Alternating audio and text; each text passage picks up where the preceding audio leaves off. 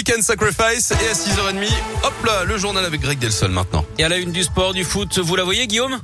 Oui, Et puis au revoir, la saison ah. européenne de l'OL. Ah, ah. Eh oui, Ah déception oui, et j'ai- tension hier soir à Ah. l'OL Stadium. Les. Lyonnais éliminés sans gloire en quart de finale de la Ligue Europa par les Anglais de West Ham. Défaite sans appel, 3 buts à 0.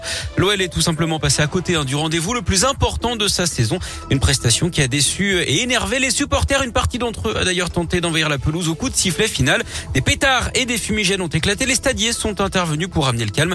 La vidéo est à retrouver sur radioscoop.com.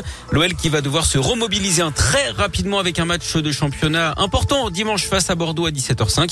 L'OL toujours en course pour une place en Coupe d'Europe, mais pour ça, il faudra réaliser un quasi sans faute.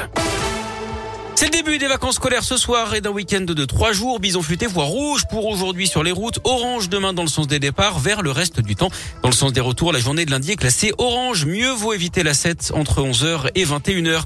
10 millions d'euros, c'est la somme débloquée par la ville pour donner une seconde jeunesse au parc de la Tête d'Or. Parmi les chantiers prévus, la rénovation des petites serres et celle de l'école botanique et des étangs. Les travaux débuteront en 2024. Le parc de la Tête d'Or est fréquenté par 20 000 Lyonnais chaque jour.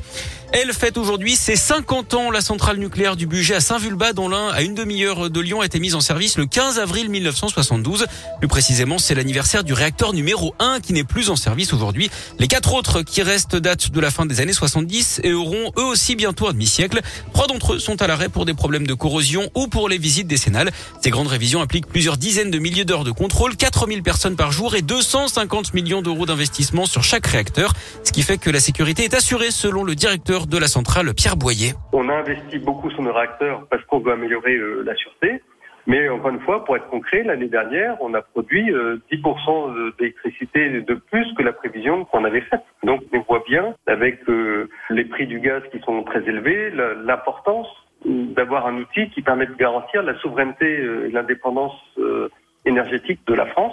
Euh, C'est très important en ce moment. Jean-Pierre Collet du réseau Sortir du nucléaire budget, lui, n'est pas du même avis. Nous, c'est qu'effectivement, euh, une centrale, on peut changer beaucoup de choses, c'est vrai, on peut changer des kilomètres de tuyauterie, on peut changer des vannes, mais on ne peut pas tout changer dans une centrale. Il y a des organes essentiels, comme la cuve du réacteur, hein, qui ne se change pas, hein, c'est toujours la même cuve, hein, et ça, ça n'a pas été conçu pour durer 50 à 60 ans. Il y a l'enceinte de confinement elle-même, qui, elle, ne peut pas se changer, et donc, effectivement, nous, on est très inquiets, on alerte sur le fait qu'on ne peut pas comme ça faire durer une installation industrielle, surtout quand elle est, euh, elle est nucléaire, euh, indéfiniment. La visite décennale du réacteur numéro 5 est en train de se terminer. Il va donc bientôt pouvoir redémarrer.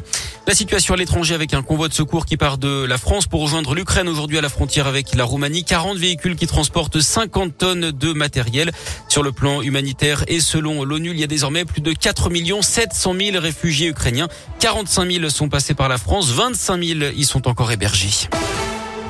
Retour au sport avec du rugby, huitième de finale de Challenge Cup. Ce soir, le Loup reçoit les Anglais de Worcester. Coup d'envoi à 21h au stade de Gerland.